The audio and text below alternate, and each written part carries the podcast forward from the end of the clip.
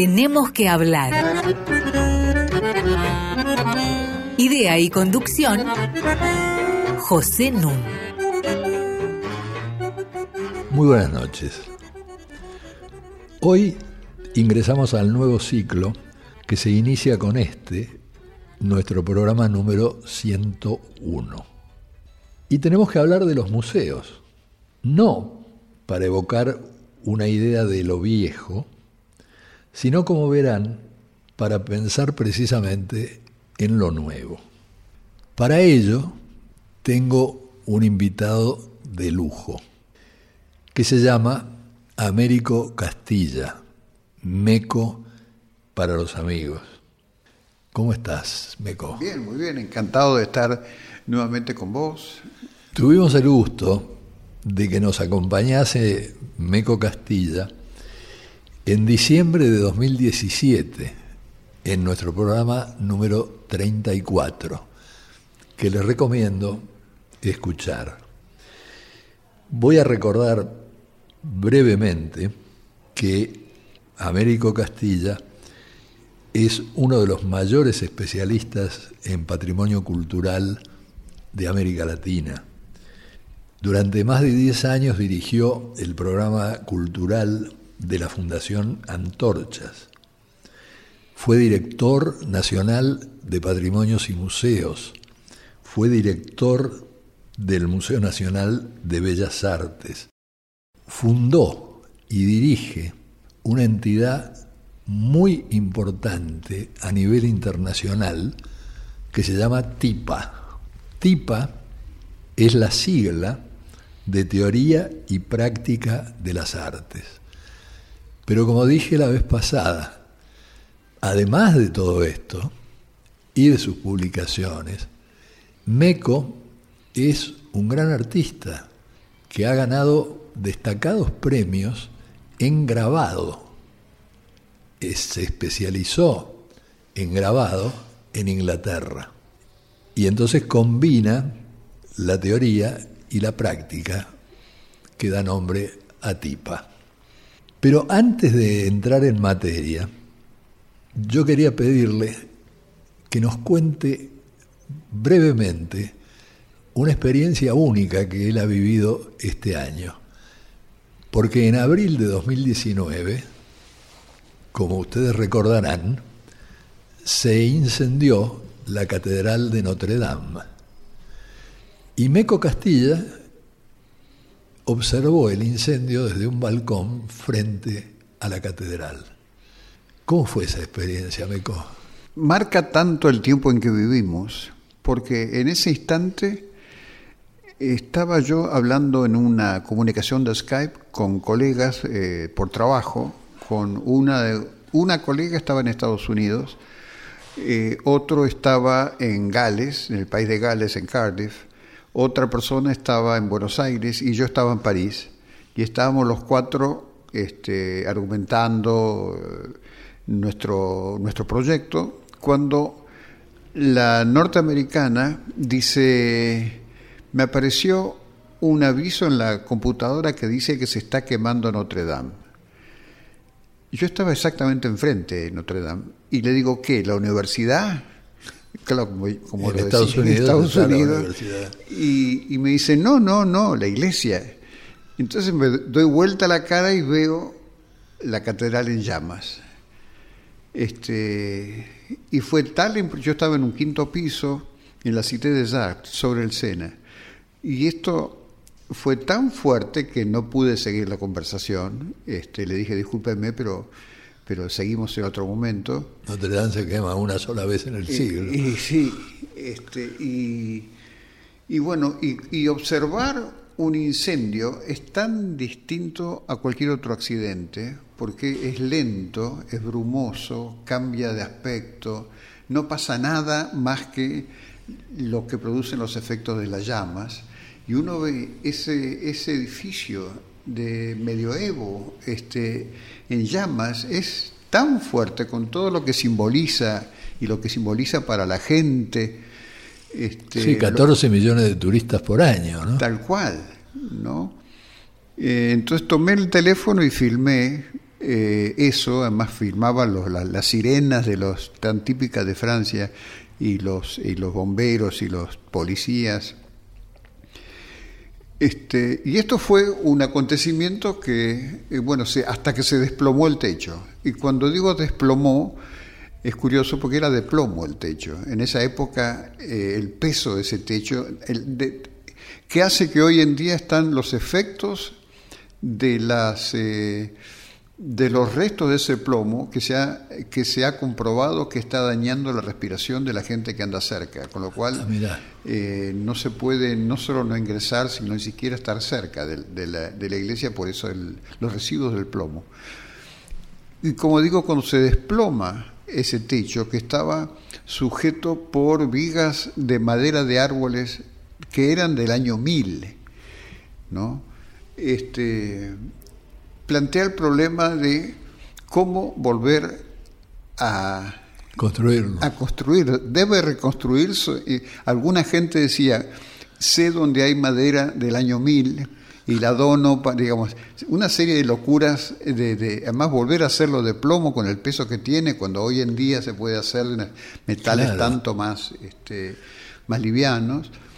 Eh, entonces eso desató una gran discusión por un lado entre los patrimonialistas y por el otro el efecto de notoriedad, así como dije que esto era, eh, yo lo supe por internet, eh, la notoriedad a la fecha de hoy es tan potente en el mercado de la, del intercambio de bienes y servicios que de inmediato aparecieron los donantes, para reconstruirlo, por supuesto, los grandes millonarios franceses que se disputaban cuántos millones de euros ponía cada uno. Se armó como una especie de, disputa a ver quién ponía más.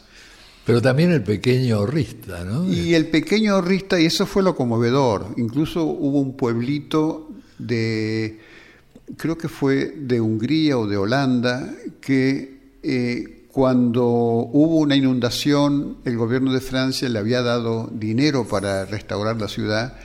Ellos ofrecieron 50.000 euros, este, y esto me pareció fenomenal. Eh, Habían recibido 10.000. 10.000 eh, euros, ¿no? Y ahora estaban dispuestos a dar. O sea que, eh, por un lado, lo que significa como, como símbolo, ¿no? Como símbolo. Y además, Victor Hugo, que escribió sobre... El jorobado de Notre Dame. El jorobado de Notre Dame.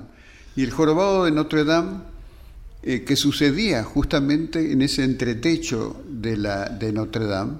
Que, se, eh, que cayó. Y que él era un, estaba ahí escondido por ser eh, descendiente de gitanos y por ser deforme y que no y estaban a la búsqueda de los gitanos para exterminarlos este, y, o sea que tiene tanto que ver con la contemporaneidad, con eh, la migración, con la persecución, con eh, los problemas que hoy en día son los que nos atribulan, creo yo, de una manera feroz, que eh, me parece que junto con ese techo se reveló una problemática fenomenal. Bueno, vamos a hacer una primera pausa musical. Nuestro programa número uno tuvo como ilustraciones musicales a las variaciones Goldberg de Johann Sebastian Bach, interpretadas por ese genio que fue Glenn Gould, una obra maestra interpretada por un genio. Y entonces hemos querido que el programa número uno de este nuevo ciclo, es decir, el 101, también se ha ilustrado por variaciones Goldberg que les iré detallando a medida que las oigamos.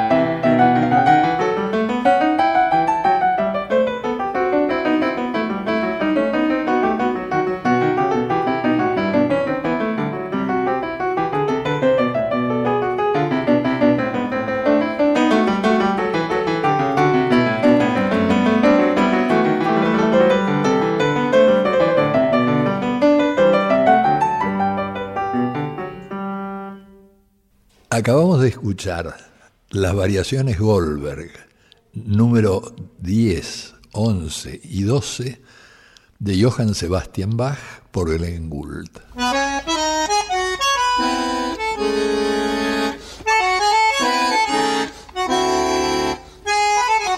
Seguimos con José Nun. Estoy conversando con Américo Castilla y ahora vamos a entrar al tema de los museos.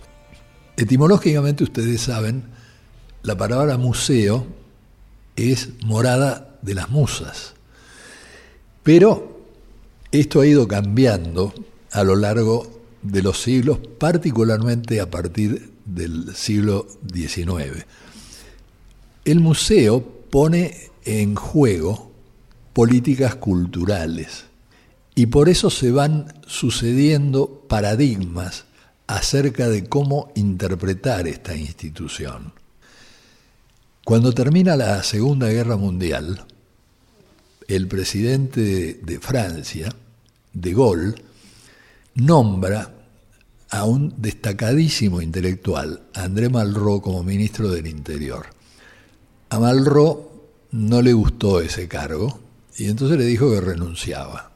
Y entonces De Gaulle le pidió que se quedara y que le dijera qué cargo quería. Y Malraux terminó respondiéndole que le proponía inventar un ministerio de cultura. Así lo hizo De Gaulle y Malraux fue el primer ministro de cultura. Y el paradigma que él puso en práctica fue el paradigma de la llamada acción cultural. Acción cultural tenía por significado atraer a la gente a los museos, atraerla a las casas de la cultura que se crearon, a las casas de la juventud. Es decir, la mecánica era promover que la gente viniera a los lugares de exhibición. Unos años después, reemplaza a Malraux en el Ministerio de Cultura Jacques Duhamel. Y Jacques Duhamel introduce un cambio en ese paradigma no alcanza, decía, con la acción cultural. Y entonces le agrega la animación cultural, que consiste en ir a la gente, llevar exposiciones que circulen, que vayan al encuentro de su público. Estos cambios de paradigma continuaron hasta poner en el centro de la escena al público como protagonista, no solamente como espectador. De esto vamos a conversar bastante con Meco Castilla en el programa de hoy. Yo recuerdo, y con esto voy a cerrar esta breve introducción, que yo mencioné en aquel programa de diciembre del 2017 una observación de Eliseo Verón acerca de dos tipos de público en los museos el público cucaracha y el público saltamonte. El cucaracha es el que va adherido a las paredes, ¿no es cierto?, viendo todo lo que hay para ver religiosamente. El saltamonte es el que va mirando lo que le interesa. Y yo me acuerdo que cuando mencioné esto, eh, Meco me señaló que en Australia ya estaban aplicando equipos copiados de los supermercados para ver a dónde iban los saltamontes, para tratar de seguir los recorridos, para así orientar la acción museística. Bueno, de esto y de varias cosas más vamos a hablar en detalle en esta conversación. La pregunta a boca de jarro es, el museo reimaginado, tal como lo ha concebido Américo Castilla desde Tipa, ¿cómo ha evolucionado desde diciembre del 2017, yo recuerdo que venía de realizarse una reunión sumamente importante en Medellín. ¿Qué pasó desde entonces? Bueno, aquella, aquella reunión de Medellín para nosotros fue muy importante porque salieron a la luz una serie de reflexiones novedosas eh, de gente de prácticamente todos los países de América Latina y algunos de Europa. Este, y, eh, nos hizo trabajar con un espectro mucho más amplio. Tanto que eh, se consolidó la idea de que teníamos que introducir a las ciencias sociales en toda su complejidad en el análisis de los museos. Normalmente en las reuniones profesionales de, gente de museos se habla de buenas prácticas, se habla de la conservación, se habla de la documentación, del registro, todas nociones importantes para que los profesionales de los museos puedan desempeñarse y formarse y llevar a cabo sus tareas. Pero es raro que en las reuniones eh, profesionales se hable de filosofía, se habla de para qué estamos nosotros eh, trabajando en un museo, sosteniendo un museo que vos lo sabés bien como secretario de Cultura, lo que significa en un presupuesto mantener museos nacionales y mantener a, a sus profesionales bien rentados y con sistemas de, eh, que les permitan progresar en su profesión y demás, lo cual muchas veces resulta muy frustrante. Eh, porque al ser empleados públicos no logran uno meterlo en una categoría eficaz y terminan siendo el último raviol del organigrama.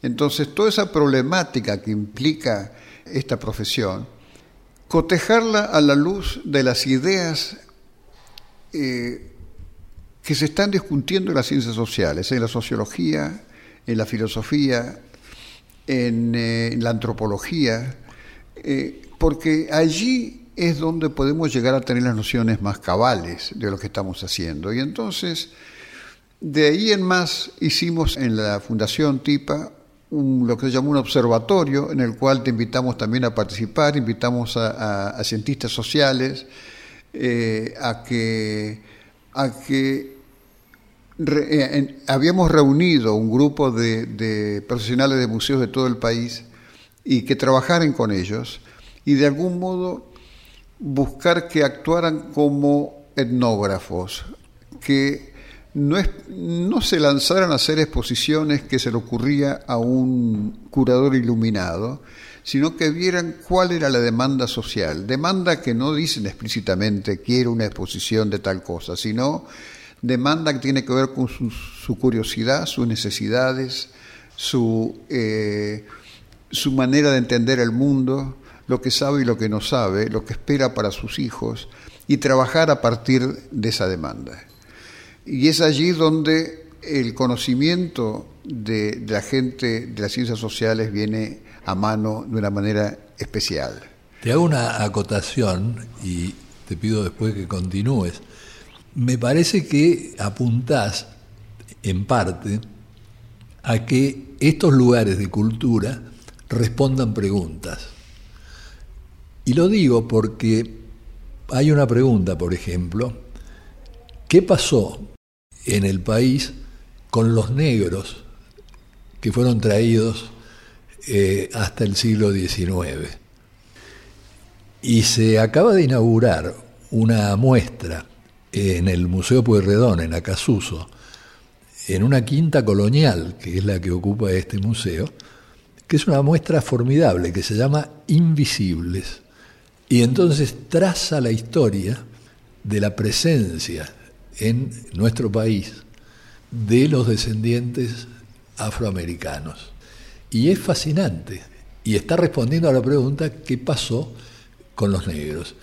Poca gente sabe, por ejemplo, que músicos tan conocidos como Oscar Alemán u Horacio Salgán son descendientes de esos afroamericanos. Un oyente nuestro, el doctor Pablo Peredo, me escribe hace poco pidiéndome por favor que tratemos de satisfacer su curiosidad barra indignación con esta movida hacia el lenguaje inclusivo institucionalizado, es decir, que se ha vuelto obligatorio en algunas universidades este, y otro tipo de instituciones.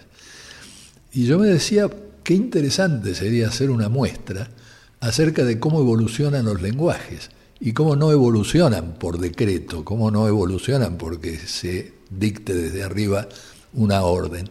Eso se podría trazar perfectamente, ¿no es cierto? son, temas, son temas que son perfectamente actuales y que los museos tienen la posibilidad de hacerlos visibles. Es decir, vos me decís que se llama visibilidad o invisibilidad. Hace unos cinco años o más, o seis, hicimos en el Museo Histórico Nacional, cuando lo dirigía Pepe Pérez Goyán, hicimos un congreso que se llamó Visible e Invisible, y era sobre la cultura afro en la Argentina, y lo que les pedimos a la gente de los museos de todo el país es que revisaran los depósitos, las reservas técnicas de los museos, para ver si encontraban algún testimonio, pieza o documentación referida a la cultura afro, porque seguramente no iba a estar exhibida en sus salas principales, pero estábamos seguros que algo iban a tener. Y a los que encontraran estas piezas los invitábamos a Buenos Aires a participar de este encuentro junto con las distintas comunidades afros que hay, que hay como 20 distintas en, la Argentina, este, por supuesto con disputas entre ellas y demás, pero que son muy interesantes. Este, y por ejemplo, ahí fue cuando conocimos los diarios de la época colonial, donde en los avisos aparecían todos los servicios ofrecidos por los negros. Mm. Claro. O sea, había una enorme cantidad eh, de, gente afro que eh, era parte muy importante de la sociedad de la época. Sin duda, eh, la oligarquía no les permitía que tuvieran los, cargos dominantes, pero sí cumplía una función social importante. Y así como ese tema, este, bueno, justamente ahora estamos haciendo la versión tercera del, Museo Reimaginado, vamos a hacerla en Oaxaca, en México. Y eso nos contás en el próximo bloque. Así ahora seguimos escuchando a Bach y a Glenn Gould.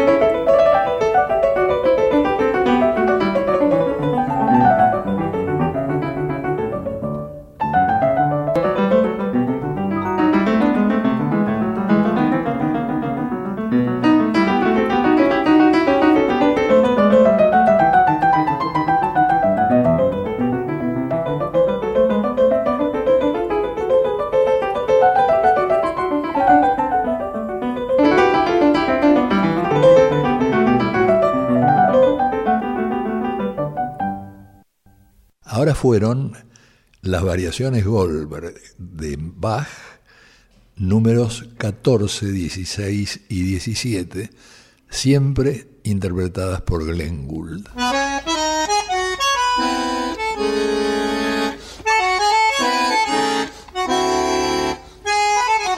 Seguimos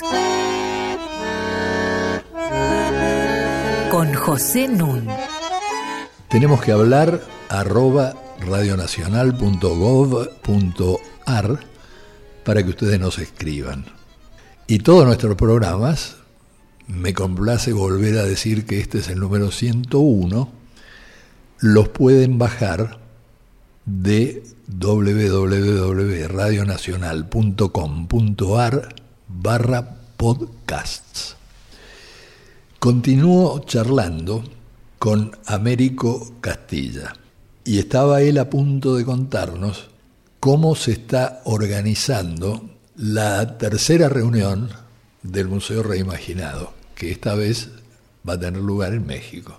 Así es, eh, te decía que en Oaxaca, a raíz de que estábamos hablando acerca de lo afro y las colecciones y demás, uno de los eh, oradores principales es un artista eh, norteamericano de origen afro que se llama Fred Wilson, es, un hombre, un artista muy de una gran reputación, y él hace unos años hizo una exposición que llamó Mining the Museum, como algo así como dinamitando el museo, y lo que hizo fue proponer a un museo muy importante de Estados Unidos con colecciones coloniales de platería y todo lo demás, eh, él se le permitiera buscar en los depósitos del museo e intervenir la exposición permanente existente con objetos que tuvieran que ver con la esclavitud.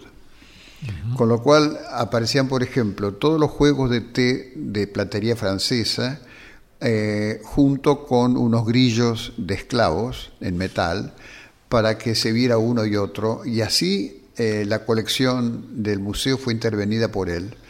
Este, es un hombre que tiene un pensamiento acerca de la colonialidad este, muy interesante, que es uno de los temas, por ejemplo, que se va a discutir en Oaxaca, eh, por encima de, su intervención, porque los europeos están preocupados por el tema de que si hay o no que devolver las piezas que se llevaron de las colonias este, durante el imperio, pero en América Latina la colonialidad la entendemos de un modo mucho más amplio, es decir, el eurocentrismo ha provocado en América Latina no solo dominación y expoliación, sino también una manera de pensar, este, de la cual cuando se habla de postcolonialismo, yo creo que no hemos todavía el pensamiento colonial está presente en muchas de las acciones culturales nuestras, entre ellas la de los museos, que tiene un sistema de pensamiento, de jerarquías que corresponden a categorías eh, que han sido eh, consagradas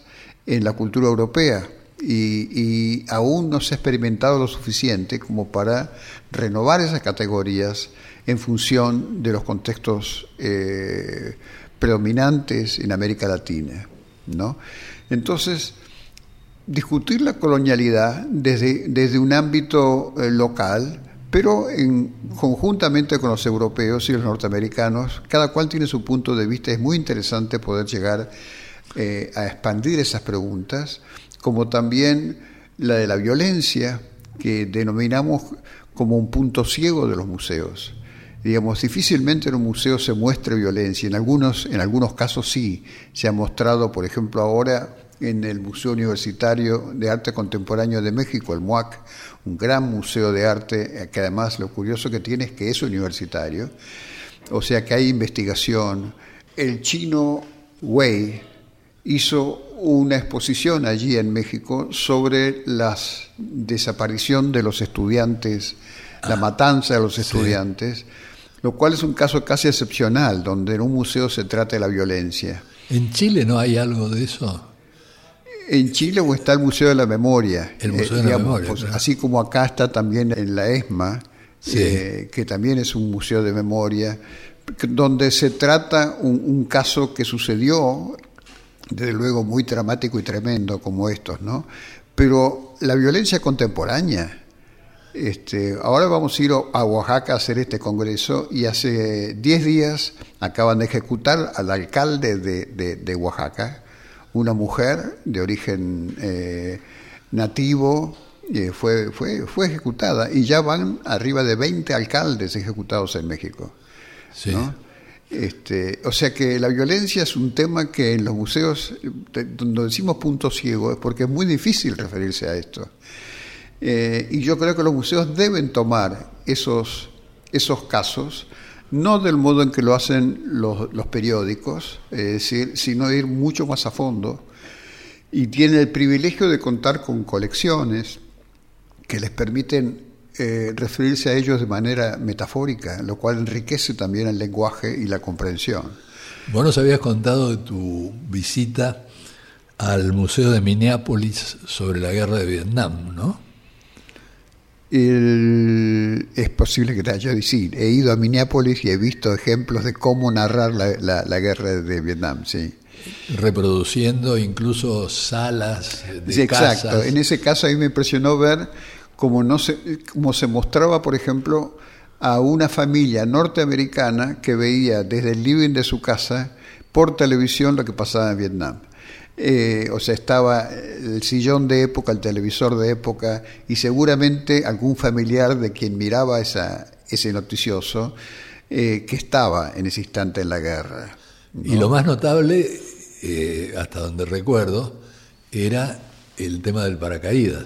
Eso era de la invasión de Normandía, eh, de la Segunda Guerra Mundial, donde había una cabina de avión exactamente réplica, o a lo mejor era el original, de los que actuaron en la invasión de Normandía, el bombardeo de Normandía, y este y uno subía a ese, a ese avión, pero antes de subir le daban a uno para que tuviera en sus manos un paracaídas.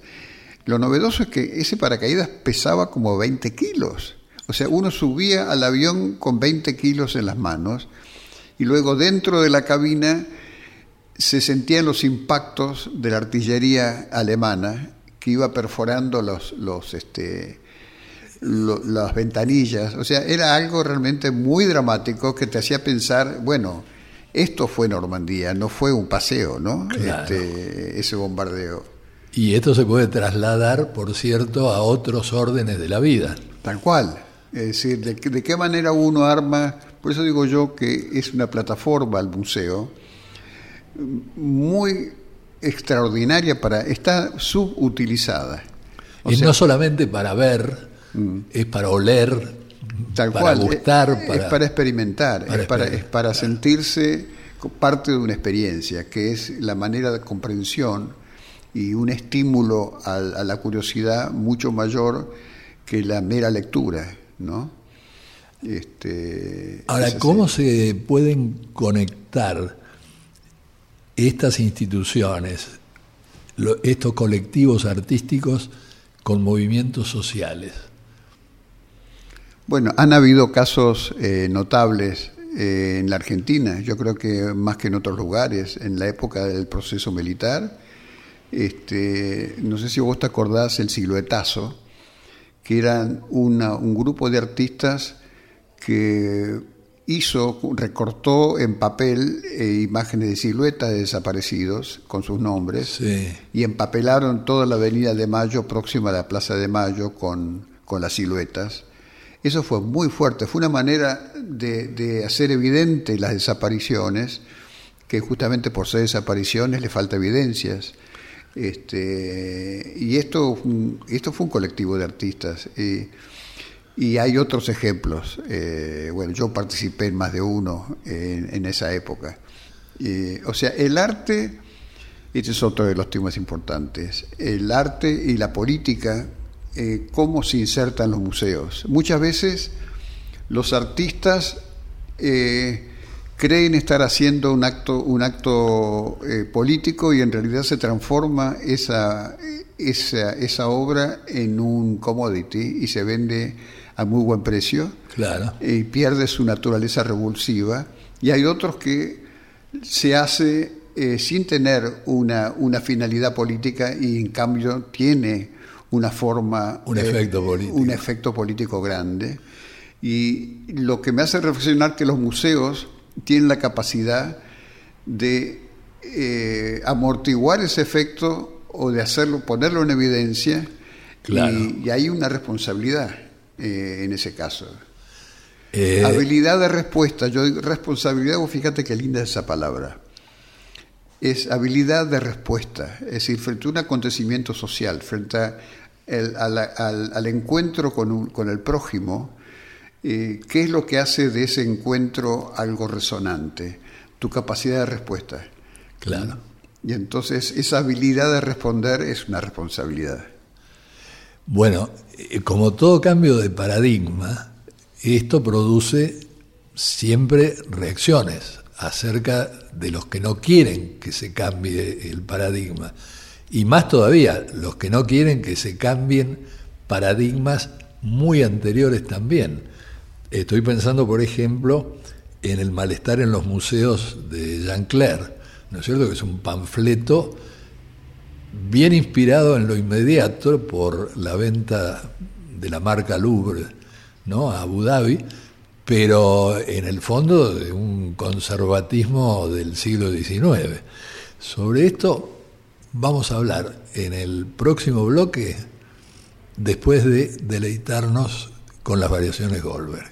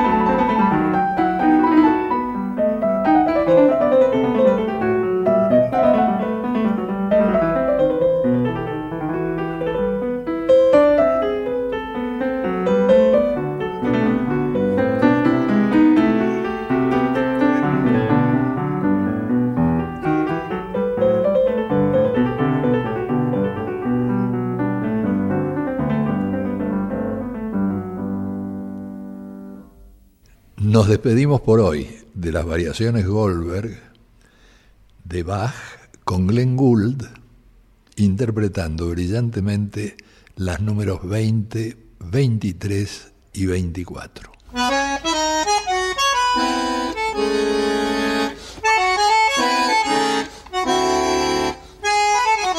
Seguimos con José Nun. Sigo conversando con Meco Castilla acerca del Museo Reimaginado, es decir, de las nuevas concepciones acerca de los museos. Y veníamos de mencionar a Jean Claire y su panfleto. ¿Te acordás? No, sí, claro.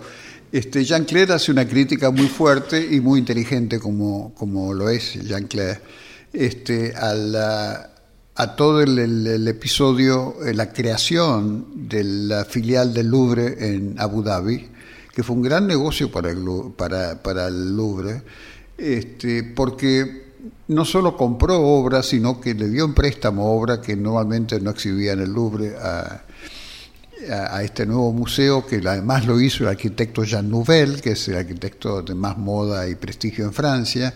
O sea, pusieron una bandera, una estaca eh, en el mundo árabe de tal manera que, eh, que Jean Claire critica, dice que la marca Louvre tendría que cobrar regalías al menos como la Coca-Cola, etcétera.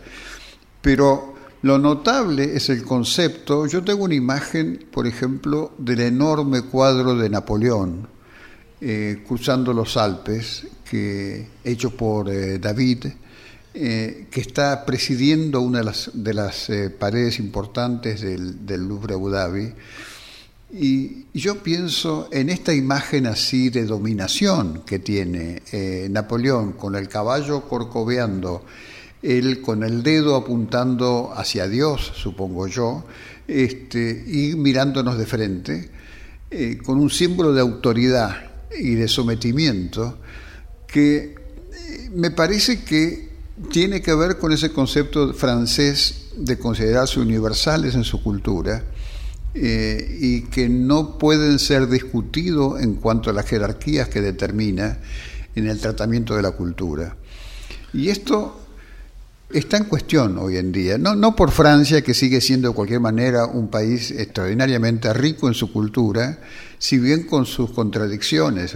Vende, vende armas y al mismo tiempo hace una muestra maravillosa. Eh, bueno, fue lo que hizo Sarkozy cuando puso la piedra basal, ¿no es cierto? Claro, ¿no? De la sucursal del Louvre. Entonces, esto es, esto es, esta contradicción siempre se ve muy suavizada con estos gestos magníficos culturales con que lo lleva a cabo con sus escritores, con sus científicos, con sus artistas. Este, y esto no está de más pensar que, por ejemplo, en la última reunión eh, general de la UNESCO en Milán, se determinó que tenía que revisarse, y esta fue la conferencia general de ICOM en 2016 en Milán, que se designó un nuevo comité permanente para estudiar y perfeccionar la definición de qué es un museo. ¿Y qué es un museo? En esa época, digamos, el que viene desde la Asamblea General de Viena de 2007, que con, pequeñas modificaciones, eh, la voy a leer, y esto es lo que decía, era muy sintética y decía, un museo es una institución sin fines lucrativos, permanente, al servicio de la sociedad y de su desarrollo, abierta al público que adquiere, conserva, investiga, comunica y expone el patrimonio material e inmaterial de la humanidad y su medio ambiente con fines de educación, estudio y recreo.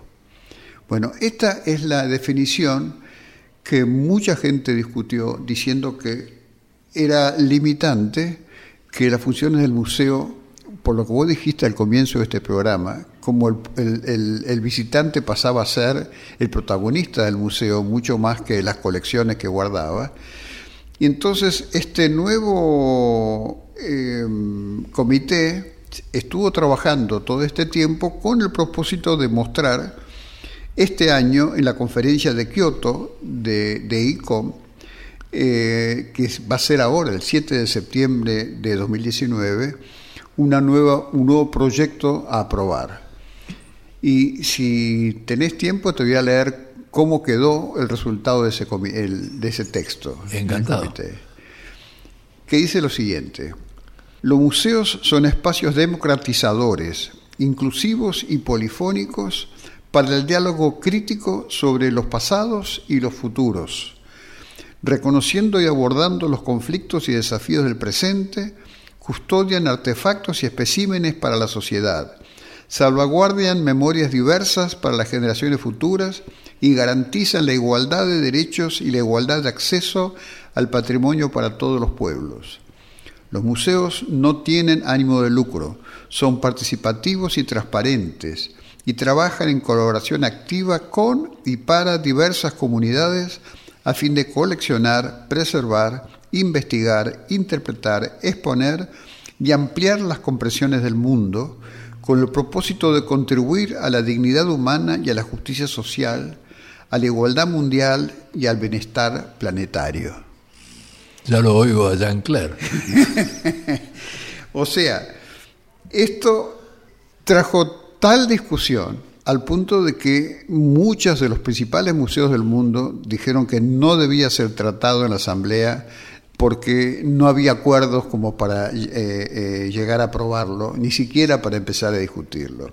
Entre otras cosas porque dicen esto no es una definición, sino que es un, ejemplo de mission statement, ¿no? es un programa. Es un programa eh, y que podía también pensarse que podía referirse a, un centro cultural, a un club o a un partido político, pero que no era específico de un museo y hay quienes, sobre todo de los museos más tradicionales de arte, dicen, claro, ahora están hablando de artefactos y especímenes. Esos son las obras de arte, artefactos y especímenes. ¿no? Este, hay tantos tipos de museos, dice que esto no es aplicable a todos ellos, tiene que ser más sintética, y, pero sin duda lo que molesta más son los fines de justicia social, igualdad mundial, eh, democracia. democracia, diversas comunidades, o sea, todo el lenguaje autoritario de los museos tradicionales acá se ve comprometido, al punto que François Merez, que es una autoridad de museos en Francia, es amigo, eh, es un tipo muy inteligente, ha hecho un libro, se lo hemos traducido y prologado, que son los museos híbridos, lo público y lo privado en la gestión de museos. Eh, François Merez renunció al comité este, diciendo que esto, que esto no, no, es una manera de definir un museo, o sea, está totalmente en desacuerdo. Así que bueno, la discusión está, eh, la mesa está servida. Por eso es que en la reunión de, de Oaxaca estamos ávidos con la gente que hemos invitado, los oradores, más de 90 oradores. esto va a ser desde el 20 al 23 de noviembre eh, próximo. Eh, a discutir justamente todos estos temas y, ver de comprenderlos y ver de qué modo se reflejan en la realidad de América Latina, donde los museos pequeños son los que predominan. Los museos regionales, los pequeños museos paleontológicos, los pequeños museos históricos, que están muy próximos a sus comunidades, que tienen la capacidad y la posibilidad de modificar esos contextos. Es muy difícil para un museo grande, pienso en el Museo Nacional de Bellas Artes, por ejemplo, en influir en lo que se llama una, ¿qué es la comunidad del Museo Nacional de Bellas Artes? Donde el 60% de la gente que va son turistas, extranjeros, eh, pero los museos pequeños sí, pueden ser parte del tejido social, influir en ese tejido de una manera eh, predominante.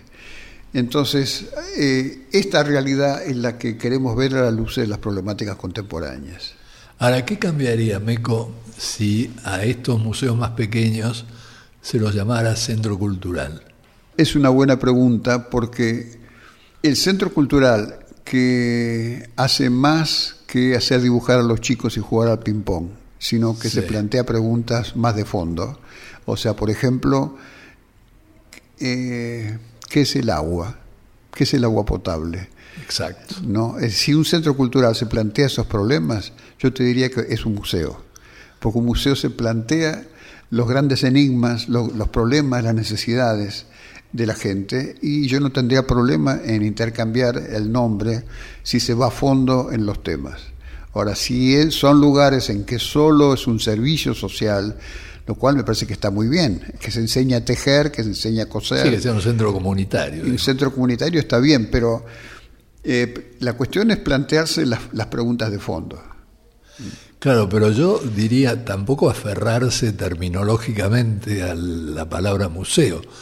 Digo, eso me parece limitante porque la definición proyectada por UNESCO efectivamente es muy amplia y es provocadora. Sí. Este, ahora, eh, digo, ¿qué inconveniente habría en hablar de museos y centros culturales, por ejemplo, no? Tal cual. Nosotros, por eso, cuando hacemos las reuniones, estas que hacemos de Museo Reimaginado, hablamos de museos, centros culturales, eh, digamos, esto, esto, este pensamiento se aplica a los espacios donde se aglutina eh, gente a partir de eh, propuestas y plataformas que les permitan satisfacer su curiosidad este, o en todo caso ampliarla eh, sobre temas que son cotidianos o el pasado, la memoria, o sea, eh, es muy amplio, sin duda. Claro, yo quiero rescatar, porque no sé si es suficientemente conocido esto entre nosotros, algo de lo que hablamos en aquel programa del 2017 que fue la diferencia que vos marcaste que se hacía hoy en día en Francia entre el curador, que es supuestamente un erudito, un experto, capaz de organizar una muestra, y el mediador, que es quien opera como educador del público que no está informado, que asiste, ¿no es cierto? ¿Esto está prosperando en otros lugares que no sea Francia? Sí, digamos, está en cuestión la palabra del curador. Por eso una de las mesas que tenemos de discusión se llama La pausa de Narciso, el curador frente a un espejo intervenido. Porque hay, el curador ha tomado un rol de tal arrogancia cumple una función que muchas veces no toma en cuenta el museo donde la desarrolla y muchas veces no se hace responsable de aquello que está pregonando. En cambio, el mediador es aquel que es parte de la institución, o sea, toma a la institución eh, como el lugar donde se, se formula la pregunta en conjunto con el visitante y, trata de llevarla a cabo tomando en cuenta el contexto y lo que ese visitante formula. Hay una diferencia importante entre uno y otro. Bueno, Meco, yo espero que vengas nuevamente al programa. Al 201. Bueno, antes del 201. y sigamos conversando sobre estas cosas eh, realmente apasionantes para la cultura. Inés Gordon, nuestra querida productora, muchas gracias. Muchas gracias al técnico que es Walter Danesi y al editor que es Diego Rosato. Y como decía Wimpy, que todo sea para bien.